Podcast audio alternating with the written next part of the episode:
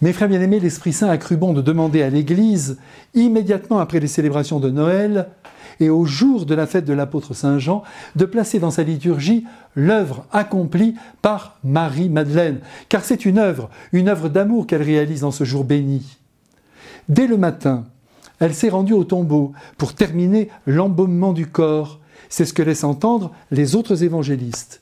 Mais cela ne saurait occulter le besoin qui est le sien de s'approcher encore et encore du corps de celui qu'elle aimait par-dessus tout, de celui qu'il aima aussi par-dessus tout, de celui qui lui apprit à aimer par-dessus tout.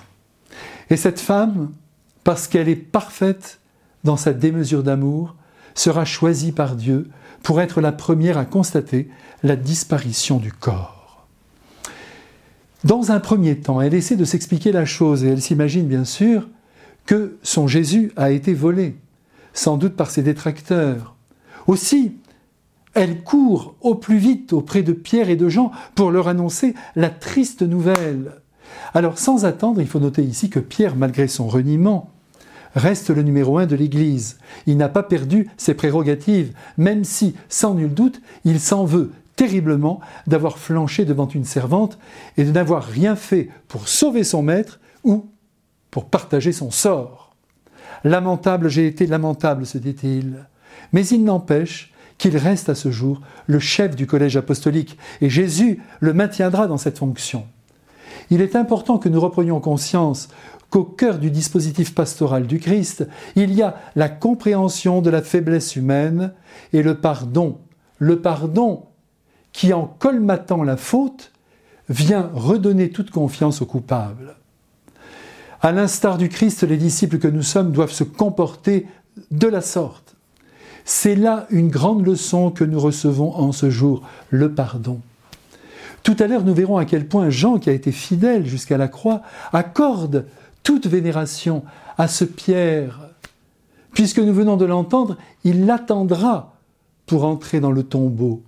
Pour l'instant, ils courent tous les deux. Et comme on l'a dit mille fois, mais je le répète volontiers, le jeune homme de 20 ans qui était Jean déplie ses jambes, bien mieux que Pierre, qui en a sans doute plus de 40. C'est donc Jean qui arrive le premier dans le jardin et qui ne résiste pas à se pencher en direction de la chambre mortuaire, où il aperçoit simplement le linceul posé à plat. Ah, enfin voilà Pierre qui arrive à son tour et qui n'a pas décidé pénètre dans le tombeau. Il voit aussi le linceul et le linge qui entourait sans doute en baillon la mâchoire du Christ à sa place, précise l'Évangile, comme si le corps s'était volatilisé. Et Jean, qui n'en voit pas moins que Pierre, est soulevé dans sa foi. Il vit et il crut. Et ce il, c'est bien Jean. Je regrette que le verset suivant du texte n'ait pas été retenu par la liturgie, car l'apôtre Jean avoue qu'il n'avait pas encore compris que Jésus devait ressusciter d'entre les morts. C'est dire que l'essentiel de la foi n'était pas en place dans l'esprit des apôtres, malgré les trois années qu'ils venaient de partager avec lui.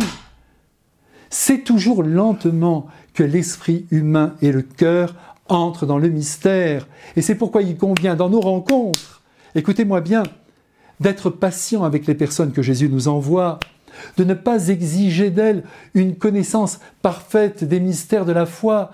Chacun passe par une porte, parfois inattendue, même un petit portillon, arpente des couloirs parfois dont on ne voit pas le bout, avant d'accéder enfin à la chambre nuptiale où le Christ ressuscité nous bénit maintenant avec le Père et le Saint-Esprit et par là augmente notre foi. Allez, fermons le tombeau et vive la vie. Amen.